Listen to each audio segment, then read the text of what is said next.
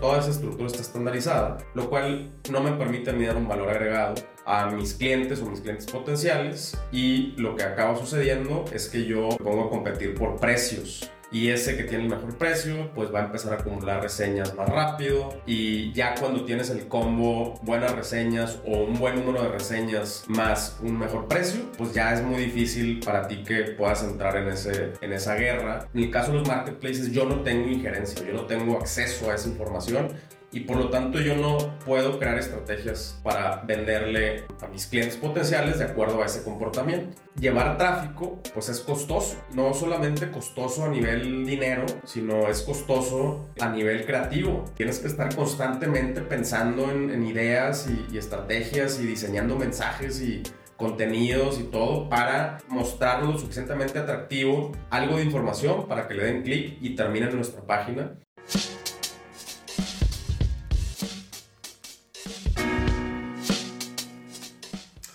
Hola, hola, te doy la bienvenida a un nuevo episodio de Somos Merchants, el podcast del comercio electrónico en español. Y bueno, si ya te echaste los episodios pasados, entonces ya nos podemos arrancar, ¿no? Si no te los has echado, estoy hablando del 151, 152 y todos esos, de ahí para adelante, de la nueva temporada.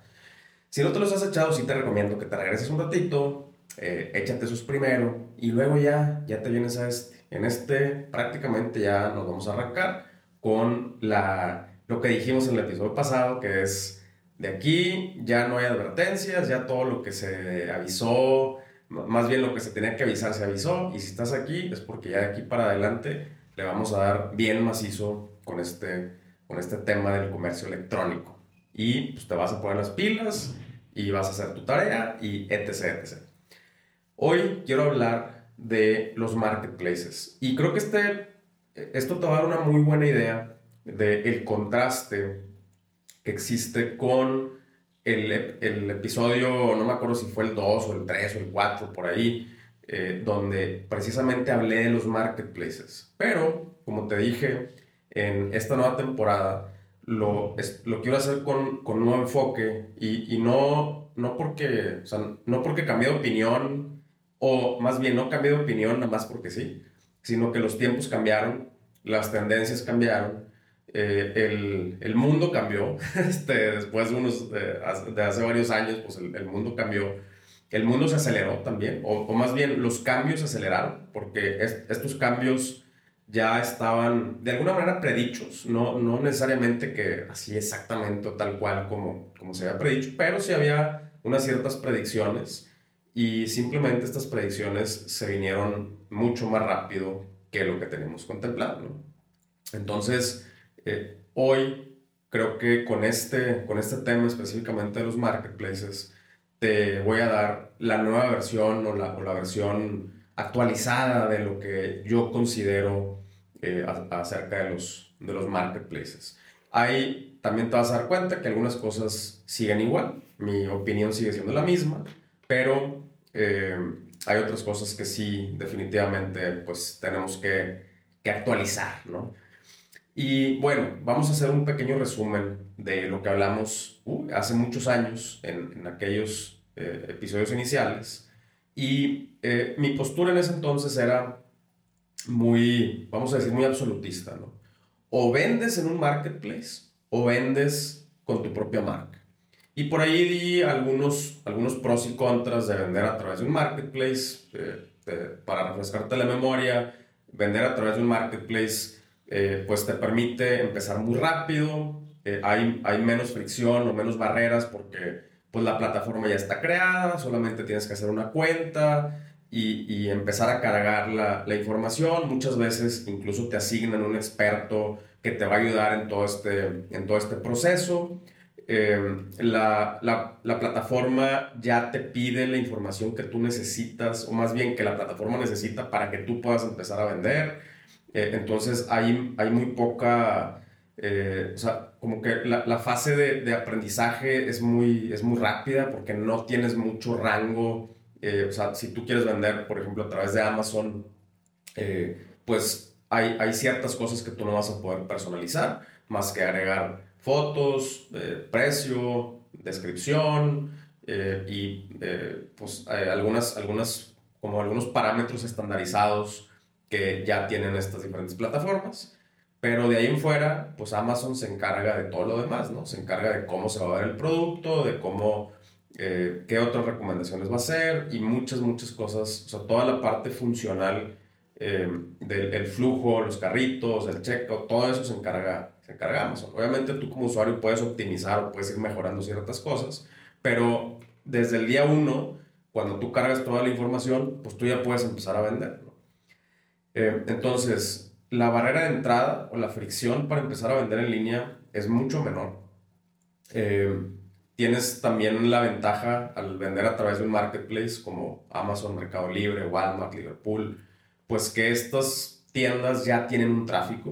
O sea, no, no, eh, por ahí hicimos la analogía de, de una tienda departamental en donde ellos ya se encargan de llevar tráfico a la gente y tu producto es uno de los tantos productos que están ahí en, el display o en el mostrador eh, y que tú aprovechas ese tráfico para poder eh, pues vender o empujar tu producto.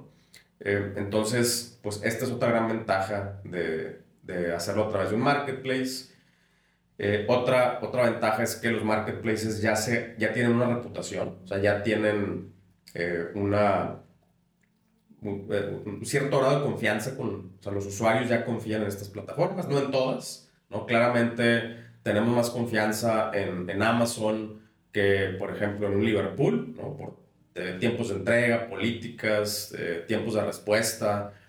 confiamos más en un Amazon que en Liverpool, pero también sabemos que Liverpool, pues si algo pasa, pues no, tampoco nos, no es como que nos van a dejar tirados, nos van a dejar abajo, ¿no? Eh, o, que nos van a hacer un fraude o eh, cualquier cosa, sino que ya tienen, eh, estas plataformas tienen una cierta reputación, por lo cual la fricción de los usuarios o nuestros posibles clientes, pues también se disminuye considerablemente y esto facilita que nosotros podamos concretar una venta a través de sus plataformas. Eso para mí también es un gran plus. Y hay algunos otros, pero bueno, esos, estos vienen siendo los, los principales, ¿no? El tema logístico, si utilizas sus sistemas de entrega, pues también ya está resuelto. Incluso ellos te pueden administrar tus inventarios.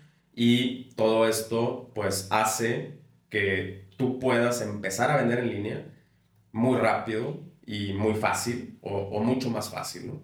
Ahora, eh, en, en el, la, parte, la, contra de los marketplaces es, como tú lo sabes, pues, de entrada cobran comisiones.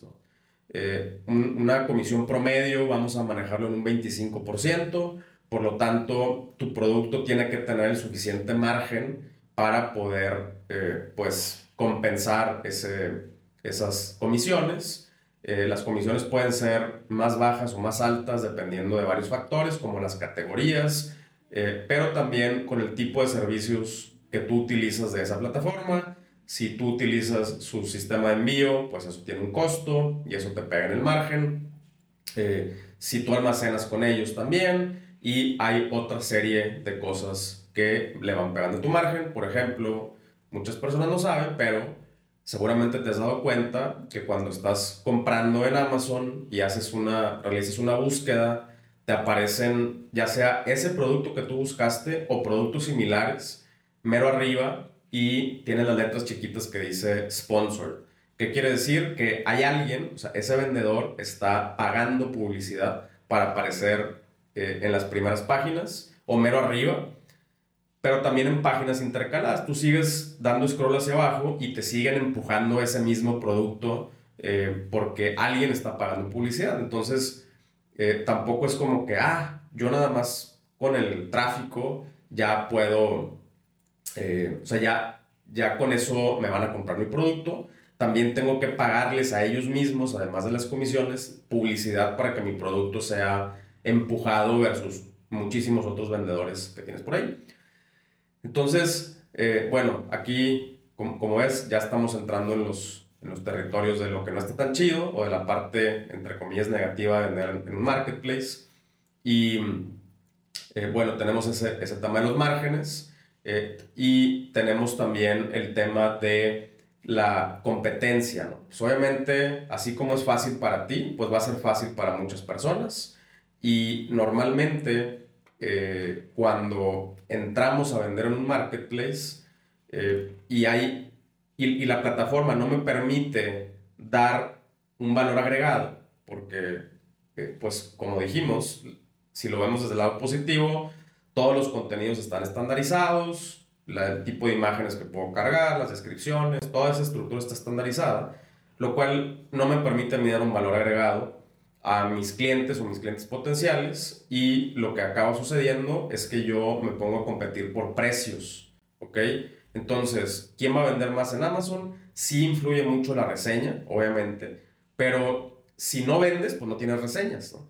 Y si hay un producto igual o muy similar al tuyo en características, calidad, etc., y no hay un valor agregado claro que te lo aporte la plataforma, entonces normalmente el usuario va a ir a elegir el, el mejor precio y ese que tiene el mejor precio, pues va a empezar a acumular reseñas más rápido y ya cuando tienes el combo buenas reseñas o un buen número de reseñas más un mejor precio, pues ya es muy difícil para ti que puedas entrar en, ese, en esa guerra, a menos que, que crees que tú también bajes el precio. Entonces bajas el precio y el margen se te hace más chiquito, ¿no? Entonces ese es el, el, para mí uno de los grandes contras de vender a través de un marketplace. Y la otra, para mí la más importante, es que al final el cliente es el marketplace. Tú le estás llevando tráfico, tú estás haciendo esfuerzos, o pone tú que el marketplace también está haciendo esfuerzos para llevar tráfico a su propia plataforma, pero una vez que ese cliente llega y te compra, pues realmente es cliente de la plataforma, no es un cliente tuyo. Te compró a ti, pero el canal, el canal de venta no es tuyo. El canal de venta es de la plataforma. Entonces, toda la data, toda la información, eh, la información del cliente, el comportamiento de compra o el, o el, comportamiento de shopping, porque no necesariamente el shopping te lleva a una, a una venta, así como cuando tú vas al mall o a, la plaza, ¿no? Y, y, y, pues andas, andas de shopping, pero no compraste nada. Es lo mismo, ¿no? Pero todo ese comportamiento, imagínate que tú fuiste a la plaza y, y ya fuiste cinco veces a ver unos, unos tenis, ¿no? Los, unos acá, eh, no sé, unos, unos New Balance. Ya fuiste cinco veces a la misma tienda a ver esos New Balance y la tienda tiene esa información tuya. ¿Qué pasaría si esa tienda te manda un correíto te manda un SMS o un WhatsApp y te dice, Pancho, si vienes hoy, te voy a dar un 15% de descuento en esos tenis que ya viniste a ver? Probablemente eh, lo que, o sea, si tú ya fuiste cinco veces, tienes un interés genuino. Y, en, o, sea, si quieres comprar esos productos, pero algo te está deteniendo. A lo mejor te está deteniendo el precio, a lo mejor estás comparando precios en otras, en otras tiendas, o a lo mejor apenas te va a caer la quincena, o lo que tú quieras. Lo que sí es que hay un interés genuino, porque si no, no hubiera sido cinco veces a verlos, esos modelos específicamente. Entonces, con, con una oferta así es altamente probable que yo diga, órale, pues voy a aprovechar y hoy voy por mis tenis. Eso mismo, eh, bueno, esa analogía es la que pasa en el mundo digital. En el mundo digital, los comportamientos de shopping eh, van perfilando los usuarios y nosotros podemos ir dando una idea de cuáles son los intereses o qué andan buscando los usuarios. Y a partir de eso nosotros generar estrategias, eh, estas estrategias que a veces tú piensas que, ah, me están escuchando, pues realmente fue porque nosotros tenemos o sea, de una manera indirecta, no, no necesariamente yo, de, o sea, yo no tengo tu información, pero a través de, de las, eh, de las redes sociales, a través de las plataformas de redes sociales, yo puedo acceder de una manera indirecta a esos comportamientos y crear estrategias específicas para pegarte a ti de acuerdo a cómo te comportas. En el caso de los marketplaces, yo no tengo injerencia, yo no tengo acceso a esa información y por lo tanto yo no puedo crear estrategias para venderle a, mis clientes potenciales de acuerdo a ese comportamiento. Y, y aun cuando me compra, sigo sin tener la data, ¿no? O sea, tengo la suficiente información para poderle hacer el envío, si es que yo me estoy encargando de hacer el envío, pero eso es todo. Incluso en las letras chiquitas está prohibido que yo utilice esa información para enviarle ofertas que saquen a esa persona y la lleven a otra plataforma. Si te cachan, te banean, ¿no? Entonces, para mí, ese es el gran problema de los marketplaces. Eh, o al menos ese es el resumen que hice ya. Y, y, por, qué, por qué le di el voto final a, a, vender a través de tu propia tienda en línea, si es que lo recuerdas. Eh, y si no, pues ahí te va otro resumen. La, primero empezamos por la parte negativa. No, nadie confía en ti. Nadie sabe que existes. O sea, no hay tráfico. Tú eres responsable de generar el tráfico. Y también tú eres responsable de generar la confianza eh, porque pues, las personas, nunca, o sea, esa persona nunca te ha comprado y, y en nuestra cabeza siempre está, no, pues, ¿cómo sé? O sea, ¿cómo sé si sí mi tarjeta no me la van a clonar? ¿O cómo sé si el, el, producto tiene esa calidad que dice, cómo sé si yo no, o sea, cómo, cómo yo sé que esas reseñas que están en esa página, las de Amazon a fuerza son reales, ¿no? Que digo, ahí hay un gran paréntesis, eh, pero asumimos que las de Amazon son reales y, asumim, y muchas veces asumimos que las que están en unas tiendas que no son Amazon o que no son estas plataformas reconocidas, son, eh, son falsas o alguien las, alguien las creó o están sembradas lo que tú quieras. O sea, simplemente hay un nivel de desconfianza que nosotros como marcas tenemos la responsabilidad de romper. Eh, entonces, y llevar tráfico, pues es costoso.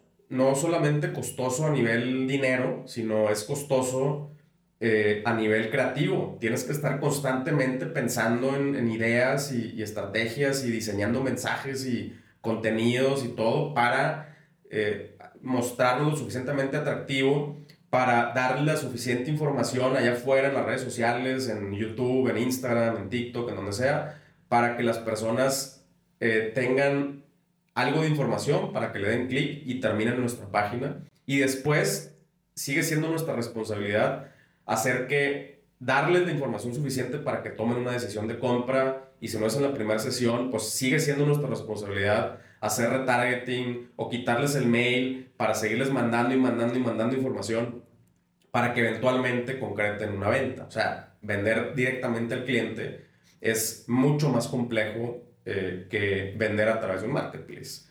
Y, y al principio, más costoso, ¿no?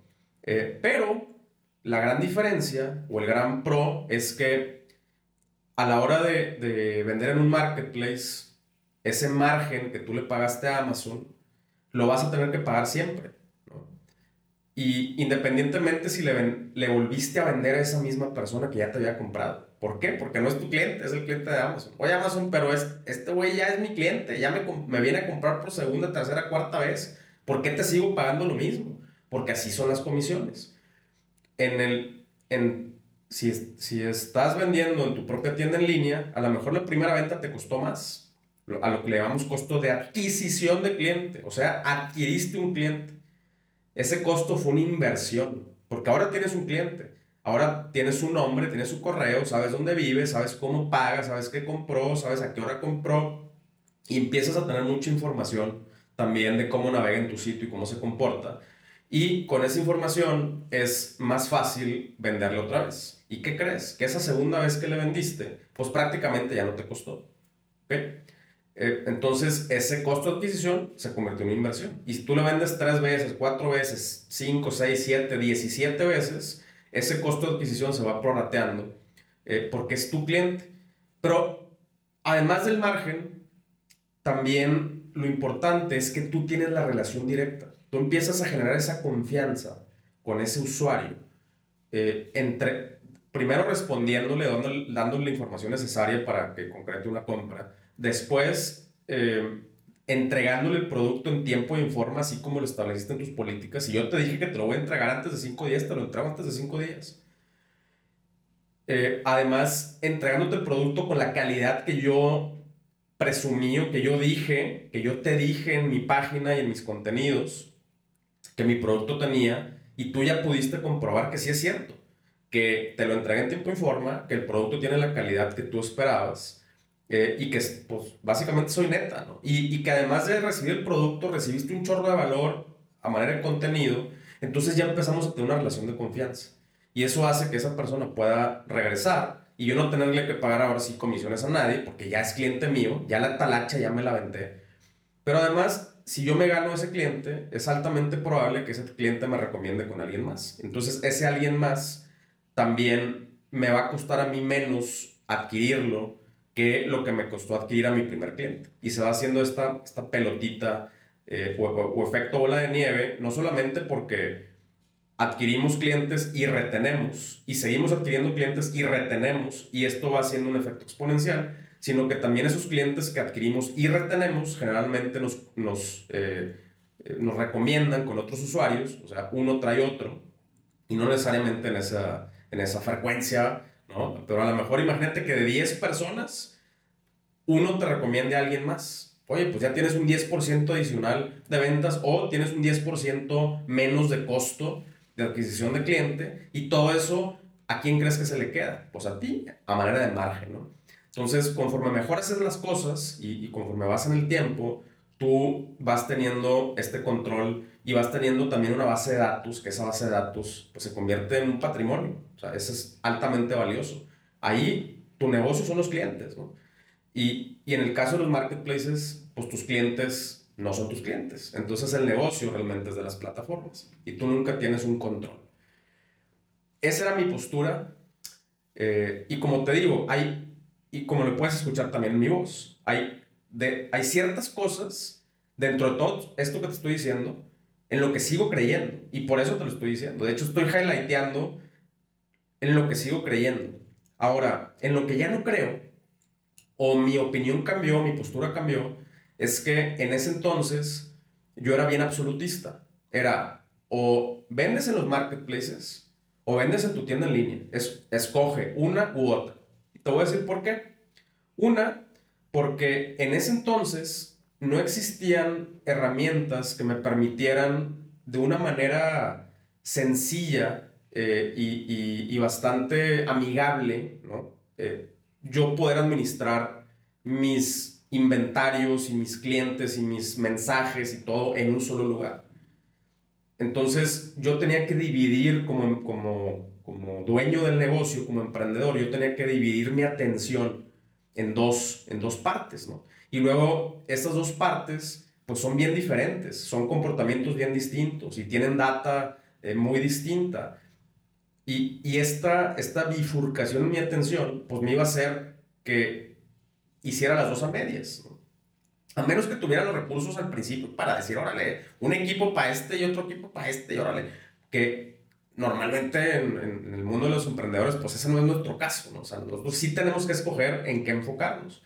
Entonces, mi postura era, no era de que no hagas una o la otra, simplemente empieza con una, escoge una. Y yo te estoy diciendo los pros y los contras y te estoy diciendo cuál es lo que yo escojo, porque, eh, digo, ahí fue el, el, mi, mi resumen en ese entonces fue, y sigue siendo, mi tienda es mi patrimonio, mi marca es mi patrimonio. La marca alimentada de, de la base de datos, o sea, una marca con clientes, va incrementando su valor en el tiempo. Eh, y, eso, o sea, no es, y no es un valor eh, emocional o no es un valor romántico, es un valor real. Las, las marcas se evalúan por eh, diferentes procesos y protocolos, pero básicamente cuánto vendes, cuántos clientes tienes, cuál es el, el, tiempo de vida o lifetime value de esos clientes, y de ahí puedes obtener un valor de una marca o de una empresa. En el caso de los marketplaces, si vendes los productos que venden todas las personas, o sea, si no tienes tu propia marca y además el canal no es tuyo, pues prácticamente el negocio no vale nada. Vale por el cash, ¿no? Es un negocio de flujos. Y, y en, el, en, el, caso de hacer una marca es un negocio patrimonial y yo por eso elegí ese, ¿no? Ahora, como te dije, en ese entonces yo tenía que ser absolutista. Eh, una, porque sí creo, o yo en lo personal, mi, mi, visión está más en crear marcas, en crear conceptos, en crear productos y adquirir clientes y tener una relación y mantener una relación con mis clientes. ¿no? esa es mi visión. Pero te puse ahí yo los elementos para que tú tomes una decisión. Eh, eso sumado a que no existía infraestructura, al menos accesible para nosotros los emprendedores. Oye, a lo mejor una empresota grandota que tiene su propio equipo de desarrollo sí podía tener una, una eh, integración o un sistema atrás, un, una, un ERP que te permitiera gestionar todo tu negocio eh, como si fueran simplemente diferentes canales y tu inventario y tu business intelligence y tu data, todo integrado en un lugar, pero para nosotros los emprendedores no era algo accesible. El día de hoy ya es accesible. De hecho, Shopify recientemente liberó una, eh, una integración nativa para poder administrar tus canales de marketplaces a través desde tu cuenta de Shopify. Y eso te permite, si bien la data no es, o sea, no toda la data te la puedes traer, porque pues esos marketplaces, como, como tú bien lo sabes, o como te lo estoy diciendo, pues son muy celosos con su información, pero por lo menos tienes esta, eh, ¿cómo te digo?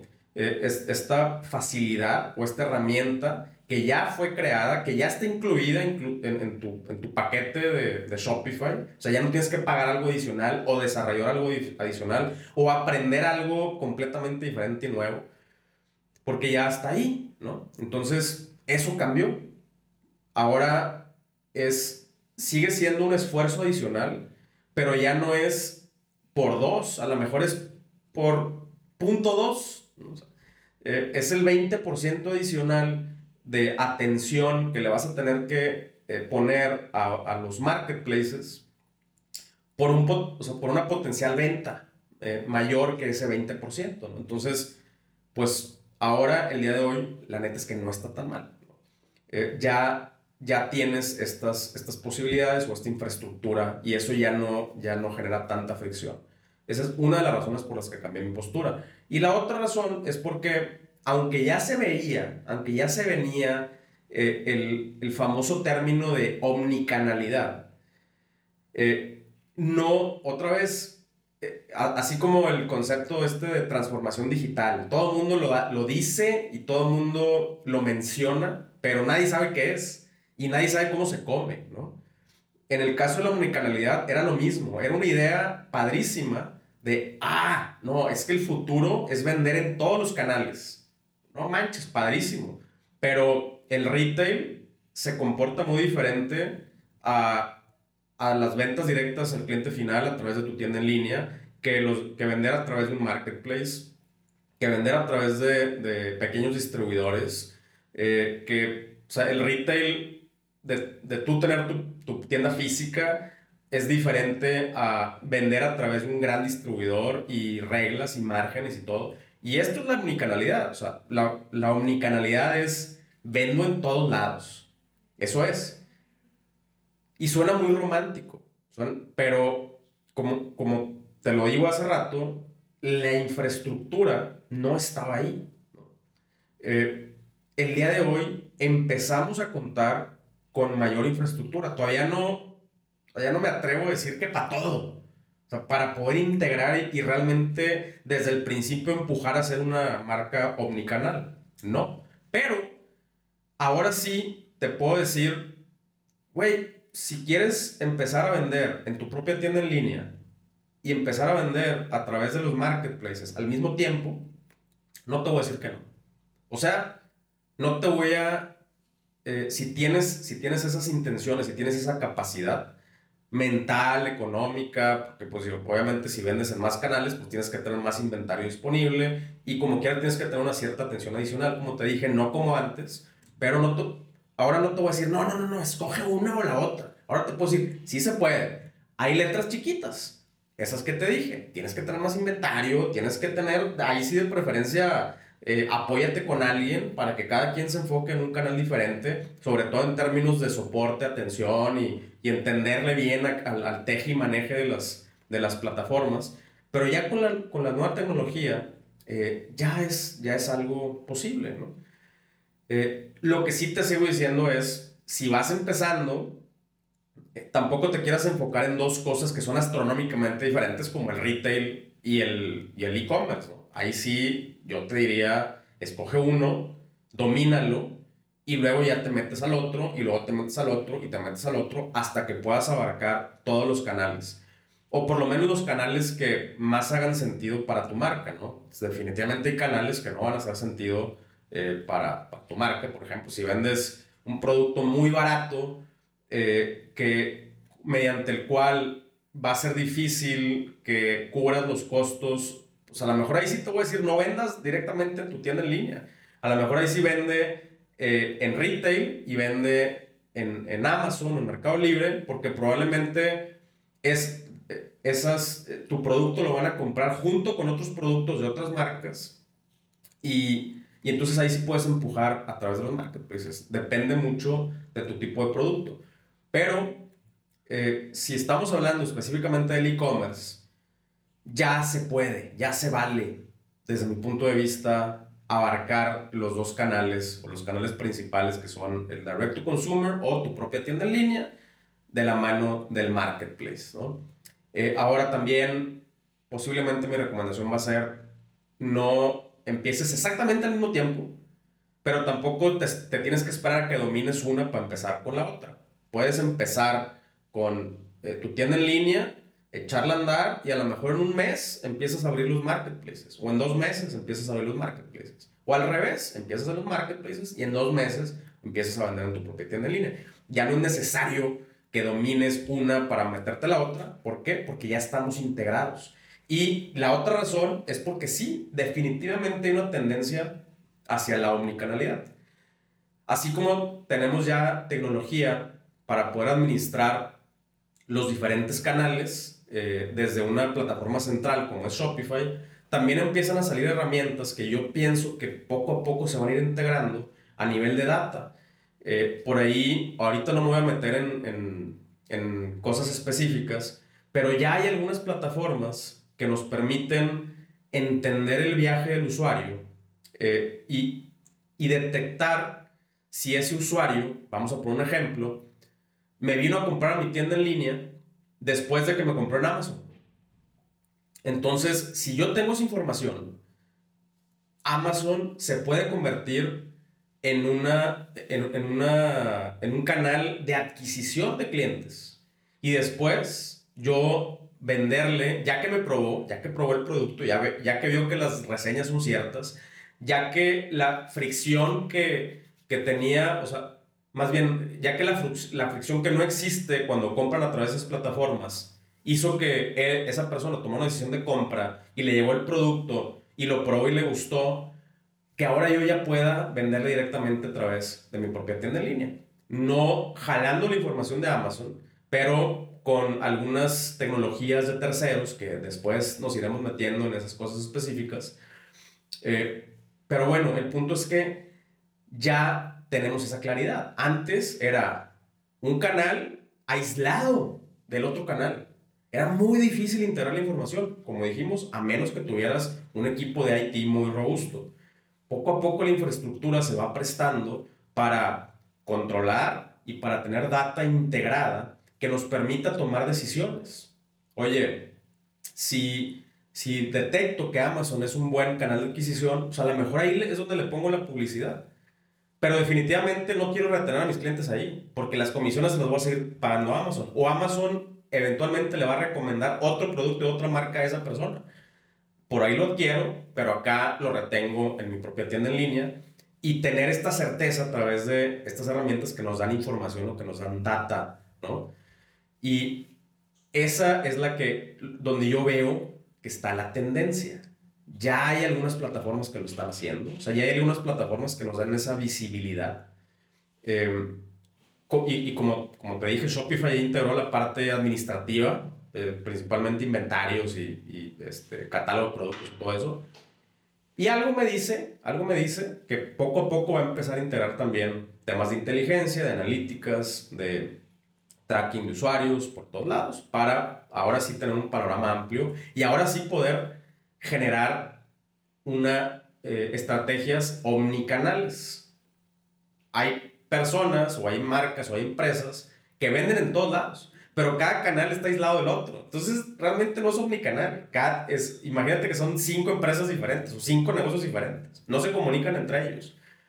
Eso no es omnicanal. Omnicanal es que yo puedo utilizar mis canales de una manera integral para mover a mis clientes o para eh, eh, sí, de alguna manera seguirlos y, utilizar esa data para hacer estrategias que le ayuden al todo. ¿Ok? Entonces, esa es la tendencia. Y por eso el día de hoy te digo, marketplaces sí, ¿ok?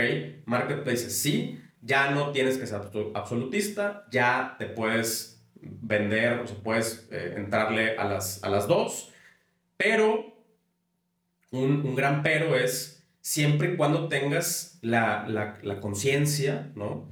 Que el marketplace lo utilices para adquirir clientes, no para retenerlos, ¿va?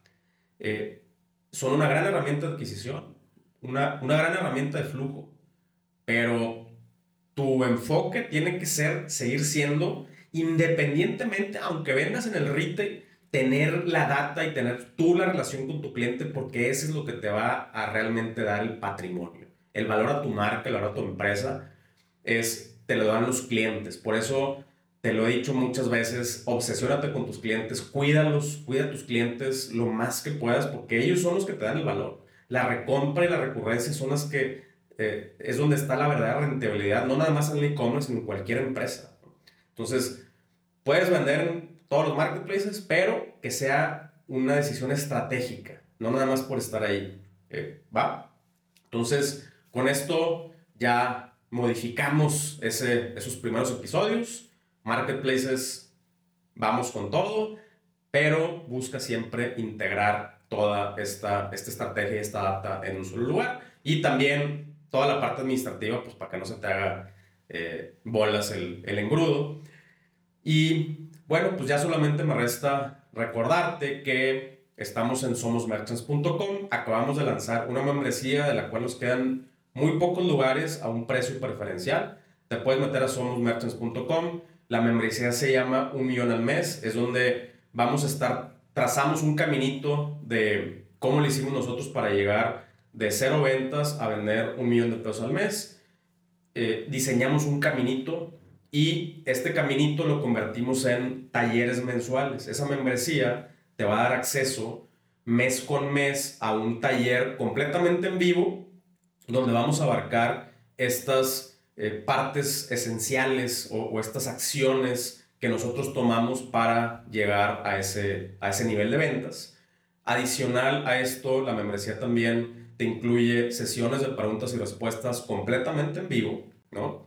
Y material grabado que hemos ido acumulando eh, a lo largo del tiempo, con cursos, con talleres, con otras sesiones en vivo y mucha, mucha información.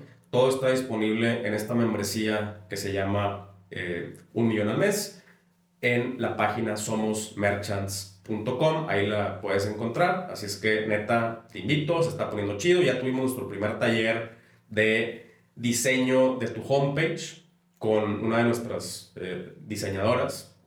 Entonces, eh, ese, se va a poner chido. Ahí vas a encontrar información de cuáles son los talleres que siguen para que eh, también sepas cuáles, son, cuáles son las... ahora sí que qué, vas a aprender más adelante. Y somosmerchants.com. Aprovecha porque ya quedan pocos lugares con ese precio preferencial. Muchísimas gracias y nos vemos en el que sigue.